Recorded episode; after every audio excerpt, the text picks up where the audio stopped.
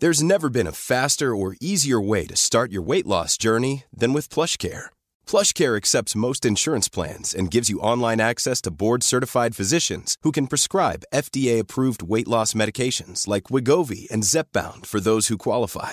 Take charge of your health and speak with a board-certified physician about a weight loss plan that's right for you. Get started today at plushcare.com slash weight loss. That's plushcare.com slash weight loss. plushcare.com slash weight loss. Heraldo Radio, con la H que sí suena y ahora también se escucha.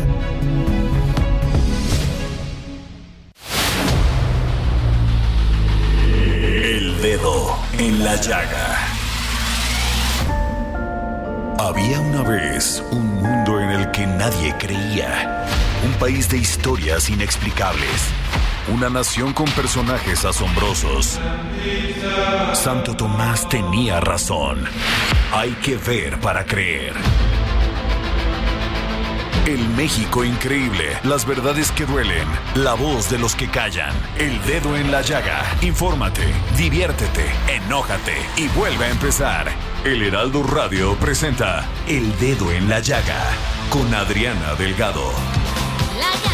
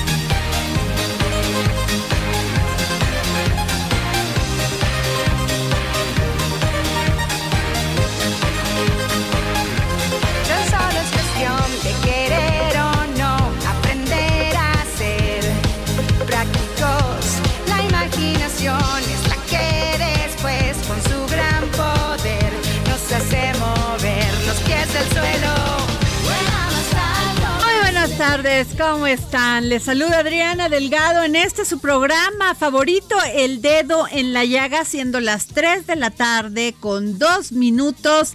Iniciamos y estamos escuchando Vuela más alto, esta canción de Cabay. Y aquí está cantando en, a dueto con OV7. Sin duda, los que somos noventeros ochenteros y noventeros, pues nos acordamos perfectamente de estas canciones que tenían ritmo, que tenían letra, que nos emocionaban. Eh, yo me acuerdo que en aquel entonces yo iba a los discos, así les llamaban, ¿no? Bueno, cuando podía porque trabajaba y tenía una niña, pero este, sin duda alguna esas canciones alegraron los noventas, la entrada de los, del 2000, en fin, quiero que la escuchen porque además la letra es muy padre porque nadie puede pedir que no volemos, que no vola- volemos sobre este con emoción, con pasión sobre todos nuestros sueños, así que hay que echarle emoción a la vida. Vamos a escuchar un poco más.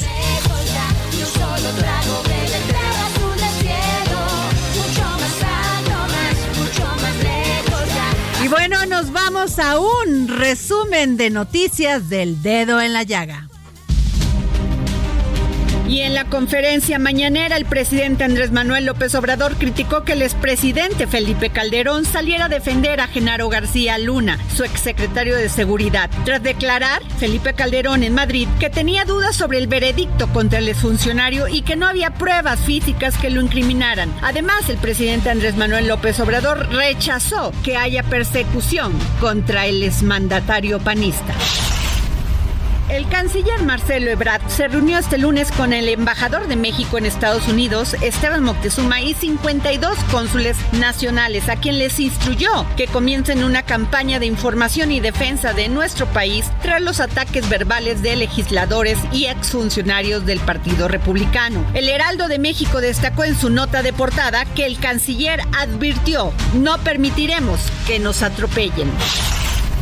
Tras la caída de Silicon Valley Bank, especialistas económicos advierten sobre el riesgo de que al menos 10 instituciones financieras de Estados Unidos enfrenten el mismo problema por la presión ante el incremento de tasas de interés. En tanto, las acciones bancarias en Estados Unidos se desplomaron por las preocupaciones, pese a que las autoridades financieras anunciaron medidas extraordinarias para respaldar a los ahorradores.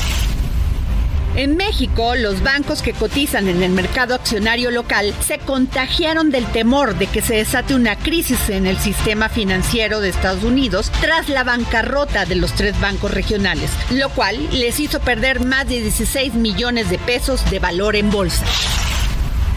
Y la Suprema Corte de Justicia de la Nación ratificó que es inconstitucional exigir como requisito para ocupar un puesto público el no estar sujeto a un juicio penal, al invalidar el artículo 56 de la ley de la Fiscalía General de la República, que impone este requisito para poder ingresar al servicio profesional de carrera en esta dependencia. Con un presupuesto de 1.800 millones de pesos, el gobierno capitalino y Nacional Financiera lanzaron un programa conjunto para facilitar y acelerar la sustitución de 3.800 microbuses en la Ciudad de México.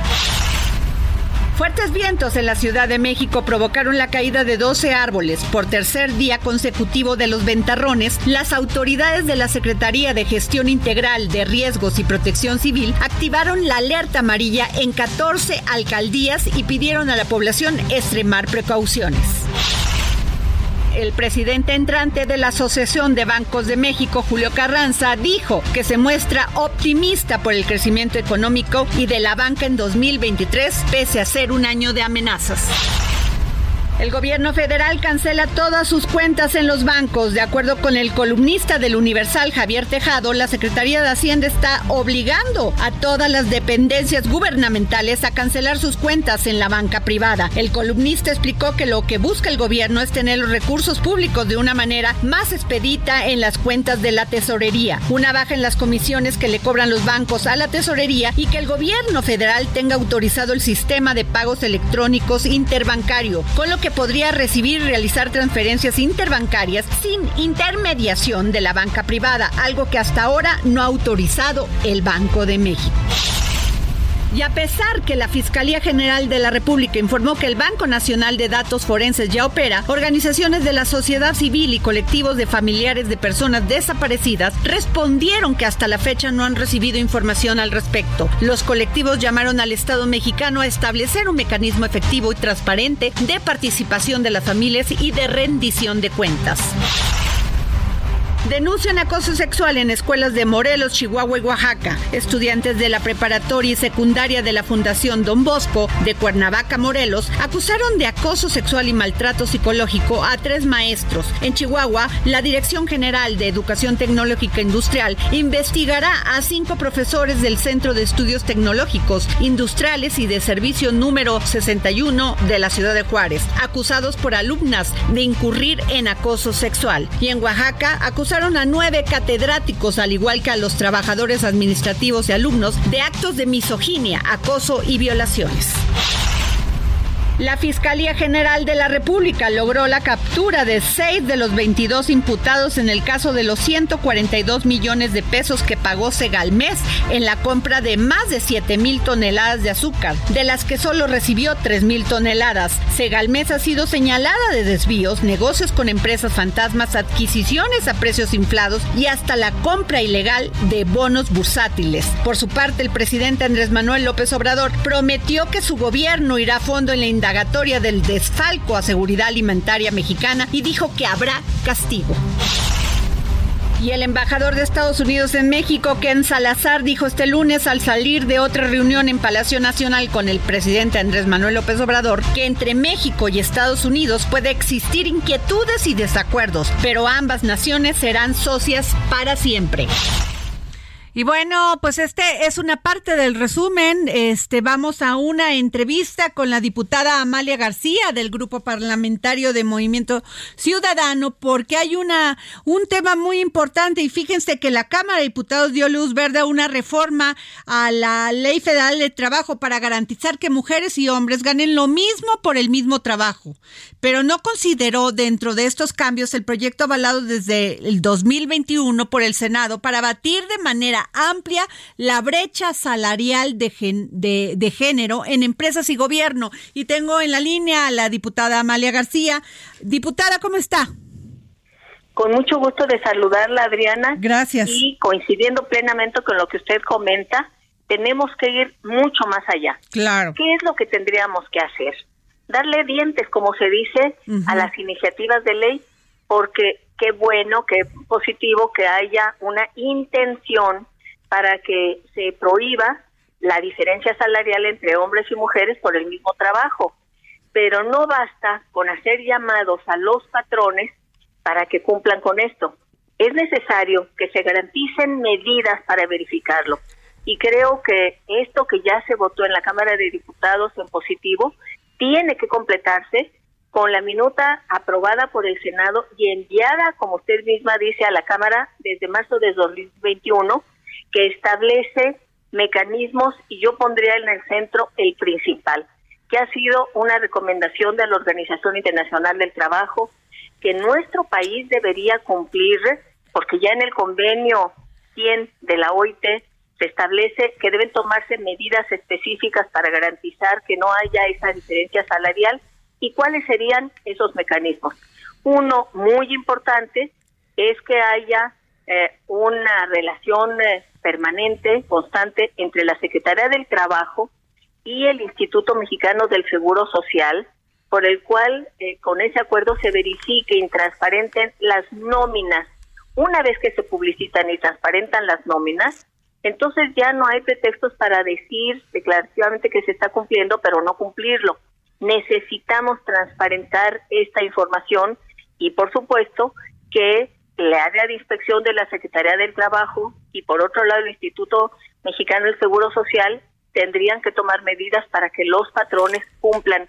Con eso que hoy se aprobó que es un llamado eh, es eh, eh, de buena intención pero necesitamos que haya esos mecanismos que refuercen. Claro, lo que dice usted es muy importante, diputada Amalia García, porque finalmente se necesita más y como bien dice, tener dientes, aunque se aprobaron multas de hasta 260 mil pesos para empresas que paguen menos a mujeres.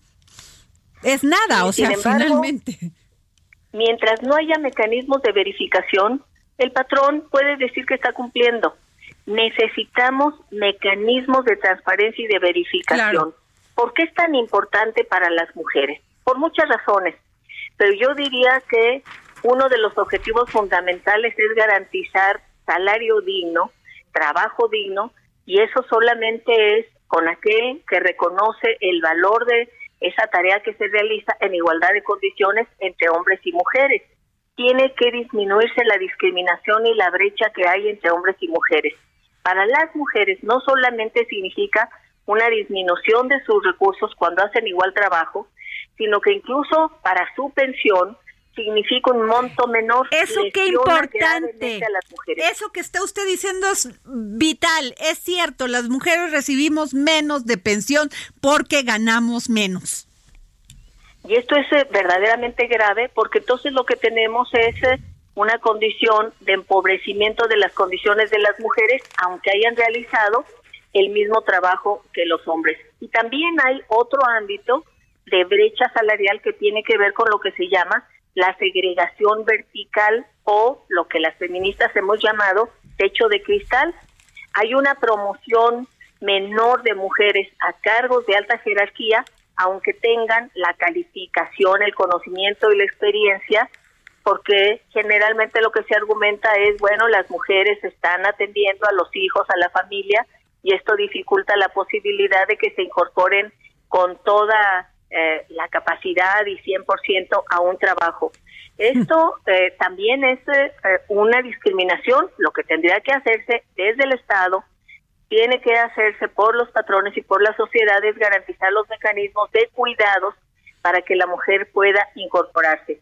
Pero por lo pronto, con igual capacidad, con igual conocimiento y experiencia, de las las posibilidades de promoción deberían ser las mismas y el salario debería ser el mismo que el de los hombres.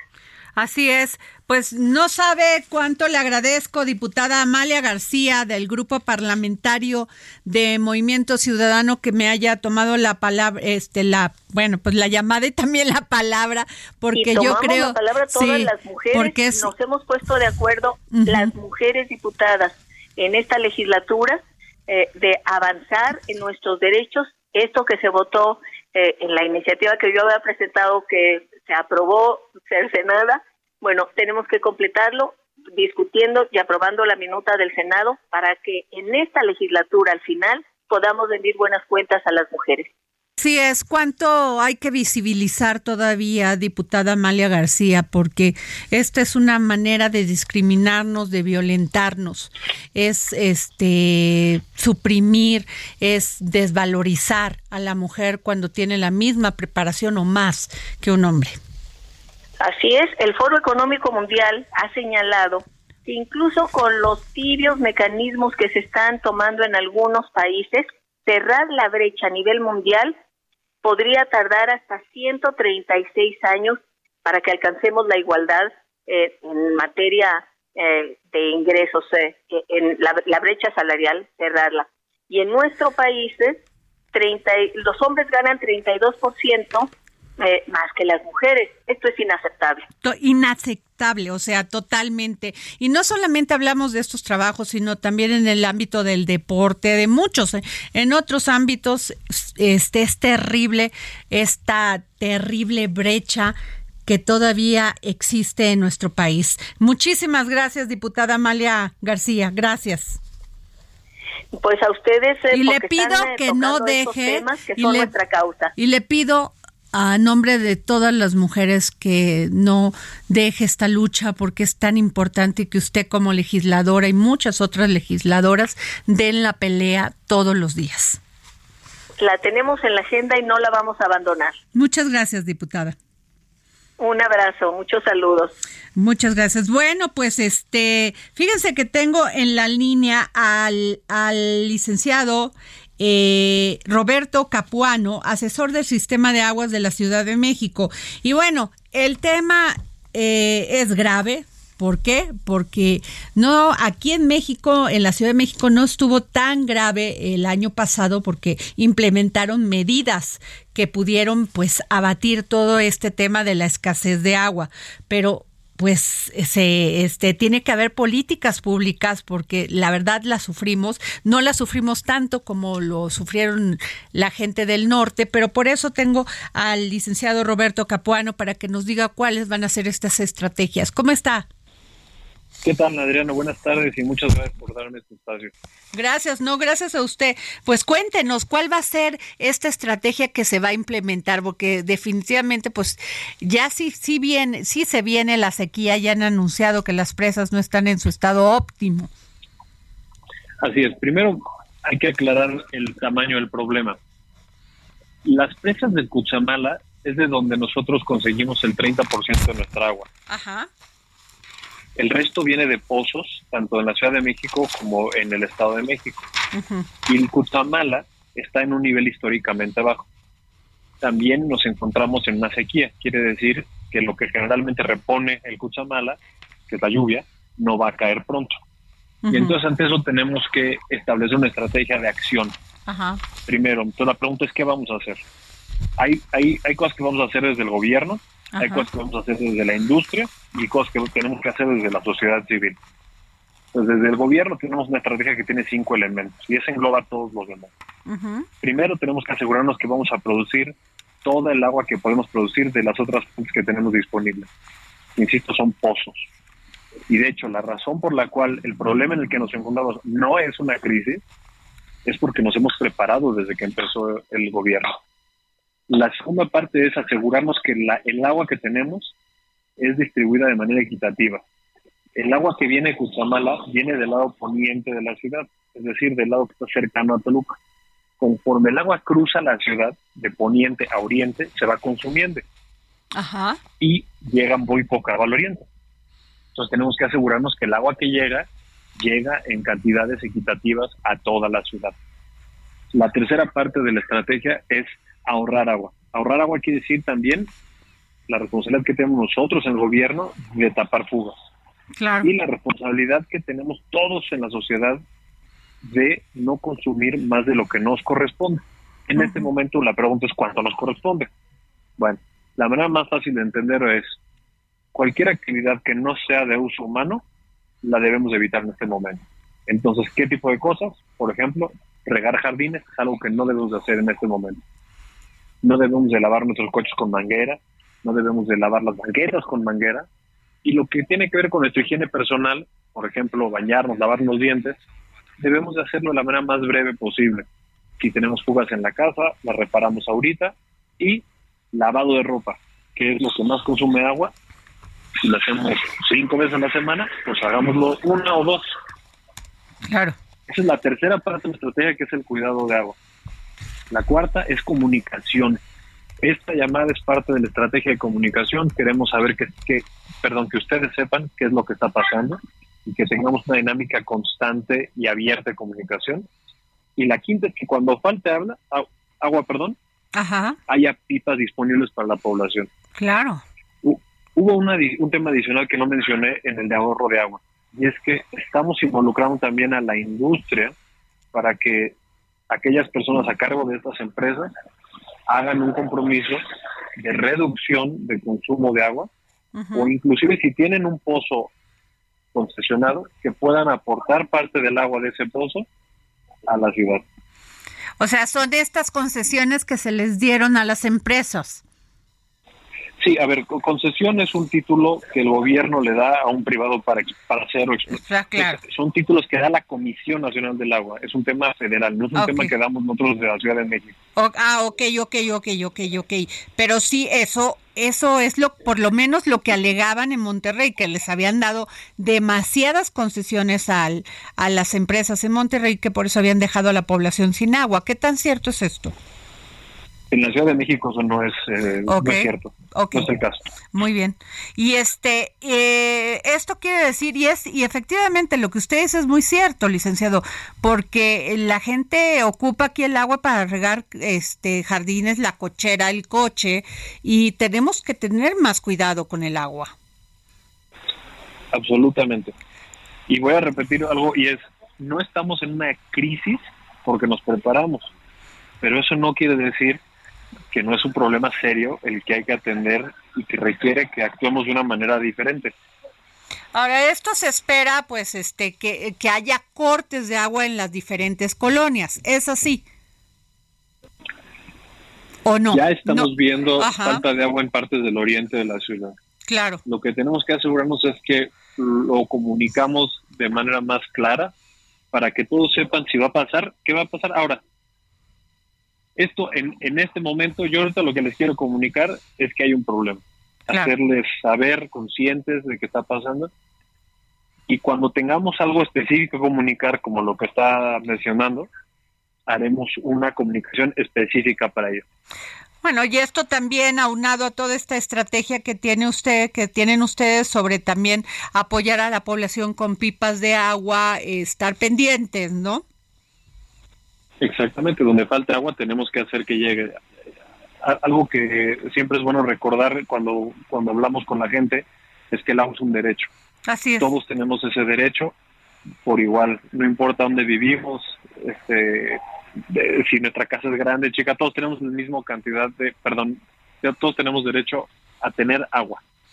Así, además lo ha dicho la jefa de gobierno, Claudia Sheinbaum, ha sido muy sensible con esto y lo tenemos que entender, las situaciones no son este eh, de al que los gobiernos quisieran hacer todo para que la población esté esté atendida, tenga todo lo que por derecho humano les corresponde, pero muchas veces pues no es una no es una situación de un de un este de un jefe de gobierno, de una jefa de gobierno, es un tema que pues tenemos que empezar a tomar conciencia para hacer mejor uso de los recursos humanos, de los recursos naturales.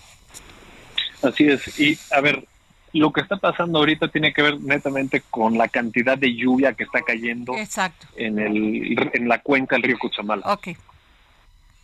Pues sí, pues yo le agradezco mucho, licenciado, que me haya usted tomado la llamada para el dedo en la llaga. No, hombre, muchas gracias por el espacio y estoy a las órdenes. Bueno, nos vamos a un corte y regresamos aquí para seguir poniendo el dedo en la llaga.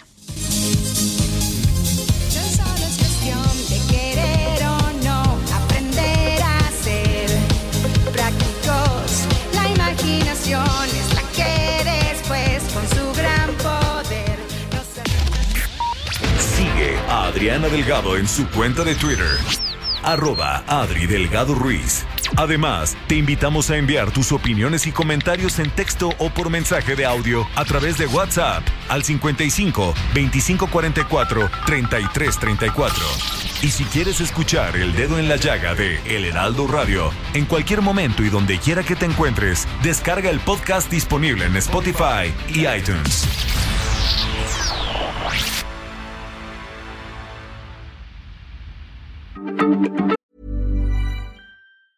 Hey, it's Ryan Reynolds, and I'm here with Keith, co star of my upcoming film, If, only in theaters, May 17th. Do you want to tell people the big news? All right, I'll do it. Sign up now and you'll get unlimited for $15 a month in six months of Paramount Plus Essential Plan on us. Mintmobile.com slash switch. Upfront payment of $45 equivalent to $15 per month. Unlimited over 40 gigabytes per month. Face lower speeds. Videos at 480p. Active Mint customers by 531.24 get six months of Paramount Plus Essential Plan. Auto renews after six months. Offer ends May 31st, 2024. Separate Paramount Plus registration required. Terms and conditions apply if rated PG. Heraldo Radio, la H se lee, se comparte, se ve y ahora también se escucha.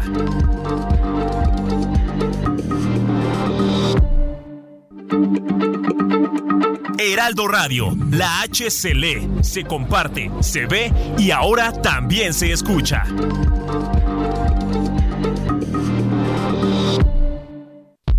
Sigue a Adriana Delgado en su cuenta de Twitter en arroba Adri Delgado Ruiz. Y envíanos tus comentarios vía WhatsApp al 55 25 44 33 34 o 55 25 02 21 04. Adriana Delgado entrevista en exclusiva a la directora del Museo Nacional de Arte, Carmen Gaitán Rojo. Siempre se ha dicho que la cultura es muy elitista. Carmen, ¿tú qué piensas? Que acceder a la cultura es elitista. Bueno, sí, porque tiene que ver con la educación. Ok. Y la educación, desgraciadamente, va de la mano de la pobreza también. En la medida en la que no tenemos recursos, pues nos pasamos el tiempo más bien trabajando y menos en el ocio. Claro. O sea, entre más educación tienes, más puedes exigir, más derechos puedes tener, mejores ofertas de trabajo puedes adquirir y eso te lleva al paso siguiente que es la lectura que no la puedes dejar de, de, lado porque la lectura te lleva a mundos inimaginables que te permiten entrar en otras bellas artes como es la música y como son las artes plásticas. Entonces, ¿qué es lo que nosotros tenemos que hacer? Llevar los espacios que están adentro de estos recintos afuera de los muros, que eso es lo que nosotros hacemos permanentemente, ir con nuestro arte a otros lugares de la ciudad, a lugares muy marginados, donde nunca se ha pisado un museo, pues nosotros vamos hacia estos espacios con ciertos elementos. Jueves, 10.30 de la noche, El Dedo en la Llaga, Heraldo Televisión. Y regresamos aquí al dedo en la llaga, son las 3.32 de la tarde, soy Adriana Delgado, síganme en mis redes, arroba Adri Delgado Ruiz, y nos vamos a la segunda parte de nuestro resumen noticioso. Y el ministro de la Suprema Corte de Justicia, Arturo Saldívar, en su columna del diario Milenio, aseguró que las redes sociales se han transformado en una herramienta esencial para la democracia, pero al mismo tiempo se han convertido en un espacio propicio para la propagación del discurso de odio. Aeroméxico, Viva Aerobús y Volaris rechazaron la iniciativa de ley que se analiza actualmente en la Cámara de Diputados respecto a la apertura del cabotaje en México, práctica que permite que una firma extranjera realice vuelos entre dos destinos nacionales. Las aerolíneas coincidieron en que el gobierno de México tendría que enfocarse en los cambios necesarios para que la Autoridad Aeronáutica Mexicana recupere la categoría 1 de seguridad de la aviación. Y legisladores republicanos en Texas están proponiendo una ley que convertiría en un delito estatal cruzar la frontera ilegalmente desde México y crear una nueva fuerza de policía fronteriza que podría reclutar a ciudadanos particulares.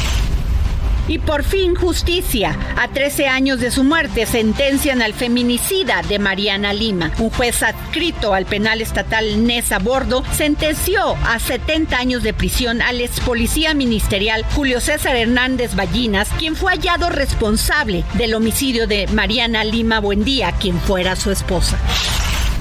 Y ahí viene el agua. El gobernador de Nuevo León, Samuel García, informó que ya se encuentran listos para bombardear las nubes y así poder traer más lluvia a la entidad, lo cual podría ayudar a las presas a aumenten su capacidad.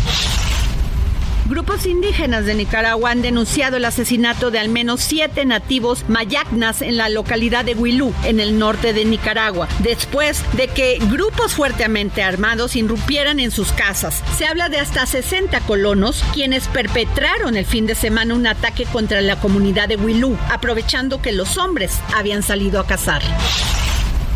El presidente de Estados Unidos, Joe Biden, envió ayer un mensaje de tranquilidad al recalcar que el sistema bancario del país es seguro por lo sucedido. Dijo, los gestores de los bancos en quiebra serán despedidos y los accionistas no estarán protegidos debido a que se arriesgaron a sabiendas que los inversores podrían perder su dinero. La defensa jurídica de Emilio Lozoya, es director de Petróleos Mexicanos, promovió un amparo en la justicia federal para evitar que un juez inicie el juicio en su contra por el caso Odebrecht. Además de promover dicho amparo, Emilio Lozoya reiteró su petición para que la Fiscalía General de la República, Pemex, y la Unidad de Inteligencia Financiera acepten un acuerdo reparatorio por 200 millones de pesos. En paralelo, un juez federal del reclusorio norte dictó el auto de apertura del juicio oral contra el exdirector de Pemex y su madre Hilda Austin por los delitos de operaciones con recursos de procedencia ilícita o lavado de dinero, asociación delictuosa y cohecho por los presuntos sobornos que habrían recibido en el caso Odebrecht. Cerca de 3.000 migrantes se encuentran hacinados en el centro de acogida de la isla Lampedusa en Italia, cifra 10 veces superior a su capacidad, tras la oleada de desembarcos en los últimos días, y unos 250 fueron trasladados al puerto de Empedocle, también en Italia. Y a los 88 años muere el Nobel de Literatura japonés Kensaburo Oe, autor de Cuadernos de Hiroshima y una cuestión personal, entre otros. Oe recibió el galardón en 1994 por la gran fuerza poética con la que construyó mundos imaginarios.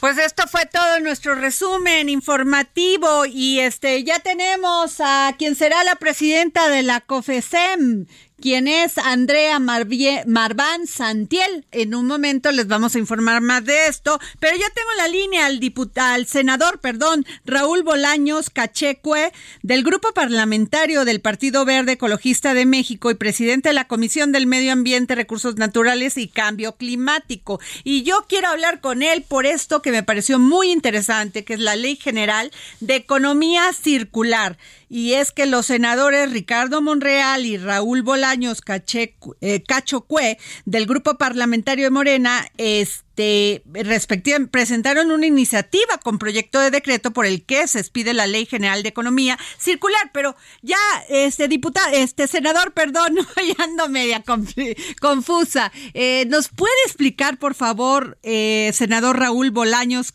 Cachocue, qué es la economía circular? Adriana, qué gusto saludarte. Gracias. Gracias por el espacio de poder platicar con esta iniciativa que ya está aprobada en y que cambia el panorama económico de nuestro país. Se trata de la General de Economía que pretende senador senador perdón este estamos estamos este se está cortando la llamada y no lo escucho muy bien y creo que el tema es muy importante. ¿Le podemos llamar para en algún teléfono fijo? Este, Rodrigo, por favor, comunica. Bueno, pues este es muy importante. Ahorita nos va a comentar el, el senador Raúl Bolaños Cachocue sobre esto que pues es se propone es pedir una ley general de economía circular que tendrá como objeto garantizar el derecho de toda persona a vivir en un medio ambiente sano para su desarrollo, salud y bienestar reducirá el impacto ambiental derivado de las actividades económicas, minimizando el desperdicio de materiales y disminuyendo. Eh, senador Raúl Bolaños, ya lo tenemos en la línea. Por favor, coméntenos. Gracias. Te comentaba que es la primera ley general de economía circular en nuestro país. Es un cambio de paradigma económico para México.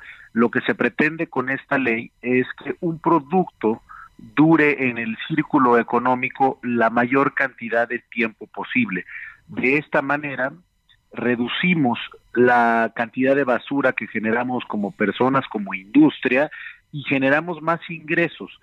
Es una iniciativa que aumenta el Producto Interno Bruto de nuestro país, que reduce el consumo de recursos en la economía, da menor dependencia de la importación de materias primas y mayor seguridad en el suministro y a su vez trae consigo muchos beneficios ambientales como la reducción de las emisiones de gases efecto invernadero y la reducción de la generación de residuos y reducción del impacto ambiental debido a los procesos extractivos de distintas materias.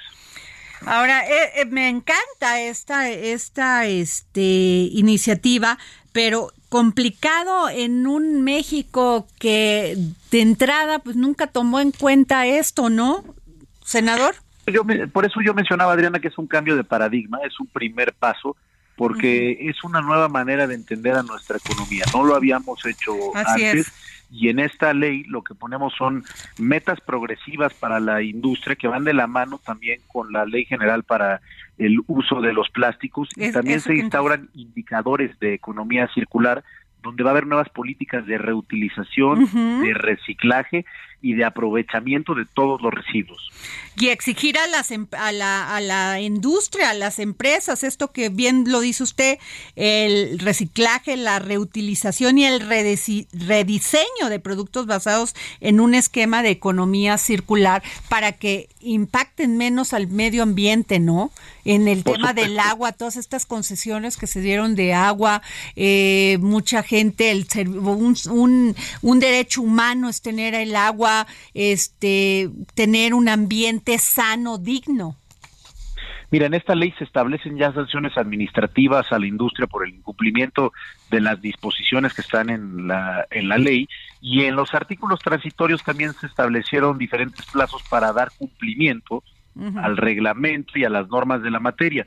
Por ejemplo, el 20% debe de, ser, de provenir de material reciclado para el año 2025 y para el año 2030 el 30% debe de, de, venir también del material reciclado.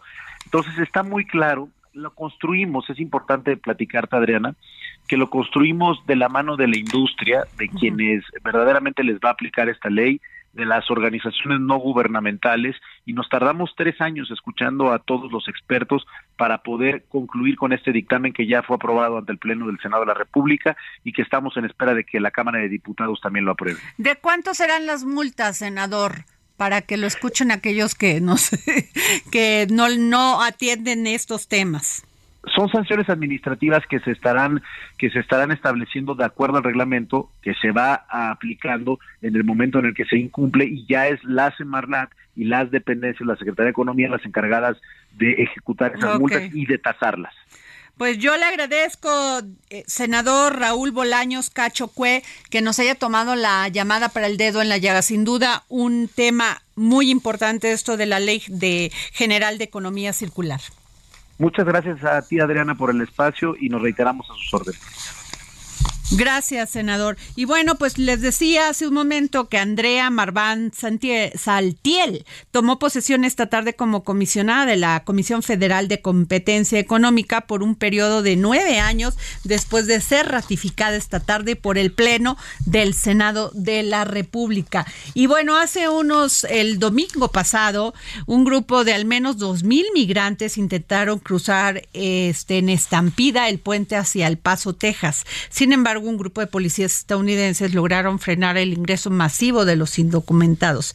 Y este y al parecer eran de nacionalidad venezolana, pero eh, fueron fue muy triste ver estas imágenes porque les pusieron ahí unos alambres y la gente en la desesperación que salen de sus países queriendo pues tener dejar la delincuencia, dejar la pobreza detrás este, pues luchan por entrar, por tener un mejor, un mejor este panorama para sus hijos, para tener comida, para tener trabajo. Y tengo en la línea a Eduardo Menoni, periodista y analista político venezolano, editor de La Libertad Media. ¿Cómo está, Eduardo? Qué gracias por tomarnos la llamada.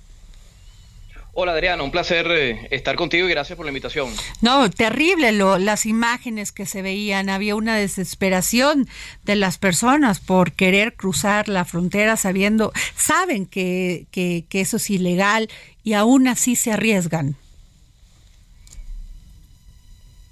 Eduardo, creo que se nos cortó la... Perdón, Eduardo, se nos cortó, no, no te escuché. Perfecto. Eh, te comentaba, Adriana, te decía que realmente es una situación bien lamentable porque sabemos que los venezolanos estamos saliendo de una dictadura encabezada por Nicolás Maduro, un narcogobierno buscado por la DEA. Sabemos que Nicolás Maduro tiene una orden de captura por 15 millones de dólares. Y evidentemente hay una crisis humanitaria reconocida por la ACNUR de la ONU, Ahora, eh, no es correcto que los venezolanos estén cruzando de manera ilegal hacia los Estados Unidos de Norteamérica, mucho menos pasarle por encima a la Guardia Nacional Mexicana y luego enfrentarse, como vimos en estas imágenes, con la policía migratoria de los Estados Unidos de Norteamérica, porque deja una imagen muy negativa de nosotros los venezolanos, que somos migrantes y que estamos haciendo las cosas de manera legal y bien en los países que nos acogen. Uno no puede entrar a la fuerza a una casa sin ser invitado. Yo no puedo entrar a tu casa, Adriana, sin ser invitado, porque sería allanamiento de morada, lo cual es ilegal. Y sabemos que esto viene por parte de las políticas de estos señores de la izquierda de los Estados Unidos, de Joe Biden, que ah, promovió una política de las fronteras abiertas y, bueno, de esta forma invitaba a los inmigrantes eh, ilegales a pasar y ahora visto la crisis que se está generando dentro de los Estados Unidos, no le queda más opción que tomar las mismas medidas que él criticaba del presidente Donald Trump, por ejemplo. Exacto. Eh, ¿Cuál es la situación? Porque hemos hablado muchas veces de Venezuela, hemos visto en la televisión todo lo que están sufriendo los venezolanos con este régimen autoritario, populista, este, gente que apenas si le alcanza para comer, que les, les, este, pues no tienen posibilidad de salir adelante. ¿Qué es lo que está pasando en Venezuela? Bueno, en Venezuela se vive un régimen criminal, un régimen donde la inflación, por ejemplo, se ha calculado en más de 400%, a pesar de que mm, eh, la dictadura de Maduro intenta vender que Venezuela se arregló, lo cual es una mentira total. El pueblo de Venezuela vive eh, un extraño fenómeno que no vive ningún otro país del mundo, excepto Estados Unidos y Venezuela, que es inflación en dólares. Bueno, la inflación en Estados Unidos ahora está en los niveles más altos de los últimos 40 años con estas políticas socialistas de los demócratas y Venezuela, que es un país donde la mayoría de los productos son importados de Colombia, de los Estados Unidos, hay inflación en dólares. Se supone que los venezolanos se resguardaron en los dólares porque el bolívar se estaba devaluando.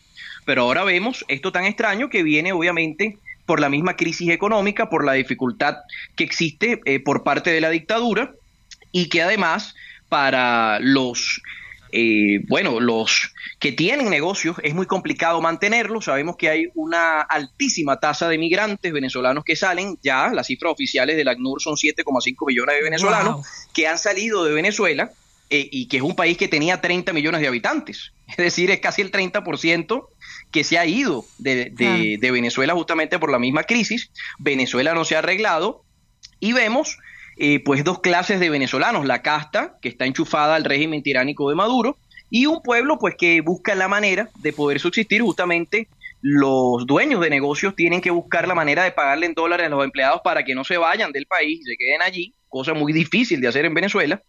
Y bueno, se vive un régimen de atropello, un régimen donde los periodistas no pueden hacer periodismo, por eso yo tengo seis años en Colombia, porque yo esto que estoy haciendo me llevaría a mí a una condena por delitos de odio, traición a la patria, o me pudieran fácilmente secuestrar, desaparecer, torturar o asesinar por simplemente ejercer mi derecho a la libre expresión y mi trabajo periodístico, por ejemplo. Esa es la situación que tiene ahora mismo Venezuela y por eso vemos esta ola de migración. Ahora bien, hay que preguntarse quién financia estas olas de migrantes, porque recordemos que los coyotes cobran por estos eh, paquetes que ellos llaman para entrar hacia, hacia los Estados Unidos de Norteamérica. Por ejemplo, la tarifa de los coyotes, eh, de, según el informe del Consejo Nacional de la Población de México, presentado en el Anuario de Migración y Remesas México de este año 2022 del BBVA Research, informa que la cifra está alrededor de los 6 mil dólares, entre 6 mil y 9 mil dólares, dependiendo del país de origen. ¿Y de dónde sacan esos venezolanos que están cruzando allí para poder llegar hasta allá esa cifra tan grande de dinero, porque yo que soy venezolano sé que con 9 mil dólares, 6 mil dólares uno puede perfectamente montar un negocio en Venezuela y trabajar de manera independiente. ¿Quién financia todo esto? Porque es por persona. O sea, un hombre, una mujer y un niño, que es equivalente eh, a 27 mil dólares o 30 mil dólares norteamericanos, lo cual nos hace preguntarnos, ¿quién financia esto? Porque si supuestamente gente pobre gente eh, de escasos recursos no llegarían hacia los Estados Unidos y tampoco en esa mala actitud, porque yo soy migrante venezolano en Colombia, yo llegué a Colombia, tuve que sellar mi pasaporte, tuve que hacer mi permisología para poder vivir en el país y muchos migrantes venezolanos en México, en todos los países en, en la cual nos encontramos los migrantes venezolanos, en los cuales estamos. Ahora la pregunta sería, una persona que supuestamente está cansada, que pasó hambre, que está sufriendo, que está por el sol, la lluvia, ¿tiene fuerza para enfrentarse a la Guardia Nacional Mexicana, romper un piquete humano de la Guardia Nacional Mexicana y luego enfrentarse a la Policía de Migración de los Estados Unidos de Norteamérica, eh, jalar, quitar este alambre de serpentinas de púa y combatir casi cuerpo a cuerpo con soldados entrenados? Eso es una pregunta que tenemos que hacernos. ¿A quién le interesaría eso? Porque hemos visto que en los Estados Unidos, por ejemplo, en el estado de New York, desde el año 2021, casi 800 mil eh, inmigrantes ilegales pueden tener derecho al, al voto porque se les da una licencia de conducir, cualquier identificación en votar. Y New York es un estado gobernado por la izquierda demócrata, por ejemplo. ¿A quién le conviene dejar la imagen mal de los venezolanos en el exterior para ser rechazados y que la gente no se vaya de Venezuela? Al mismo régimen de Nicolás Maduro Moros que le interesa tener mano de obra de esclava barata en Venezuela, por ejemplo. Esas son preguntas que la audiencia tiene que hacerse. Qué interesante lo que dices. Ahora, eh, platícame un poco, Eduardo Menoni, ya que te tengo y tengo el privilegio de tenerte en estos micrófonos del dedo en la llaga. ¿Qué va a pasar con Enrique Capriles, que este, pues sigue ahí, quiere, sigue pues en este deseo de querer ser presidente de Venezuela? ¿Qué va a pasar con Guaidó? ¿Qué ha pasado con todos ellos que han dado esta lucha por recuperar Venezuela? De estas manos que definitivamente lo han llevado a una crisis total, no solamente en lo político, en lo económico, en lo social. Eh, Enrique Capriles dos veces se dejó robar las elecciones presidenciales en Venezuela. Una con Hugo Rafael Chávez Frías en el poder y luego ante Nicolás Maduro. Director de la empresa Smartmatic de las máquinas electorales tuvo que irse hacia los Estados Unidos pocos meses después de las elecciones fraudulentas de Nicolás Maduro Moros y denunciar que al menos habían ellos detectado un millón de votos falsos de personas que habían fallecido y de doble y triple cedulados, es decir, de, gente que tenía dos y tres identificaciones, obviamente para inflarle los votos a Nicolás Maduro. Entonces, Enrique Capriles, cuando el pueblo estaba listo para salir a protestar en contra de este fraude en el Consejo Nacional Electoral, él mandó a poner salsa. Dijo, pongan música salsa y quédense en su casa protestando, no salgamos a las calles. Y bueno, esto ha demostrado ser una traición. Enrique Capriles que es un traidor. Lo mismo, lo propio ha hecho Juan Guaidó. Juan Guaidó viene de Voluntad Popular. Voluntad Popular está inscrito en la Internacional Socialista. Ustedes lo pueden buscar. Este partido de Leopoldo López que también ha pactado con el régimen de Maduro y ahora se presentan en una torera, en una farsa electoral del año 2024. A mí me llama poderosamente la atención, por ejemplo, que candidatos como la señora María Corina Machado decía en el pasado que la dictadura eh, solamente iba a caer por presión popular y ahora se presta para la farsa electoral y el mantra que tenía el señor Juan Guaidó era eh, gobierno de transición, eh, derrocamiento de la dictadura y elecciones libres. Esos eran los tres mantras que él tenía. Ahora, no, el gobierno de transición existió, fue apoyado por 60 países, pero Guaidó no logró derribar a, a, Nicolás Maduro Moro justamente por estas negociaciones y por prestarse a la farsa electoral. Y ahora vemos esto de que, bueno, se prestan a estas elecciones con un CNE fraudulento, con las mismas máquinas de Smartmatic fraudulenta, que por cierto, el dueño de Smartmatic está, está demandando en los Estados Unidos a Maduro porque le robó las máquinas. Es decir, las máquinas de Smartmatic que se van a usar en esas elecciones no tienen el, el derecho de autor de, de, los dueños de esas máquinas electorales. ¡Qué horror! Y lamentablemente, lamentablemente ha sido una, una, oposición, una falsa oposición hecha a la medida, disidencia controlada, como pasa en Cuba, claro. que intentan vender que a través de un plebiscito va a salir la dictadura y las dictaduras no salen con votos. Porque Maduro sabe que le va a tocar enfrentar la justicia internacional, la Corte Penal Internacional de la Haya, porque ha cometido crímenes de lesa humanidad. Esto lo dijo la misma representante de derechos humanos antes de dejar el cargo, la señora Bachelet, que a pesar de ser de izquierda, en la ONU dejó un informe donde se reflejaban estas violaciones de los derechos ahora, humanos. Claro, ahora te quiero preguntar, hubo una reunión con Volker Turk y Nicolás Maduro en Venezuela, el, el alto comisionado de la ONU. ¿Ahí uh -huh. ¿qué, ¿Qué pasó? Bueno, lamentablemente sabemos que en geopolítica eh, los países se mueven por negociaciones. Ahora mismo tenemos el tema de la guerra de Rusia y Ucrania. Uh -huh. Obviamente los Estados Unidos y otros países necesitan petróleo, que por cierto, Joe Biden, el izquierdista demócrata, le quitó las sanciones sí. a las empresas eh, petroleras. Uh -huh. Ha permitido que Citgo ahora explote petróleo en Venezuela. Maduro con los brazos abiertos recibe los millones de dólares que van a llegar para él sostener a su régimen genocida. Y al mismo tiempo vemos un Joe Biden que liberó a los narcosobrinos detenidos por la DEA Ajá. hace unos cuantos años atrás en el gobierno de Donald Trump Ajá. por unos directivos norteamericanos o estadounidenses de Citgo que estaban detenidos okay. ilegalmente en Caracas. Entonces vemos que eh. esas investigaciones de la Haya o de la ONU pues se quedan congeladas mientras que eh. el peso de la economía se mueve realmente para, Eduardo, nos tenemos que ir porque se nos acaba el programa, pero yo te agradezco que nos hayas dado este gran análisis. Gracias, Eduardo Menoni. Muchas gracias, nos vamos. El Heraldo Radio presentó El Dedo en la Llaga con Adriana Delgado.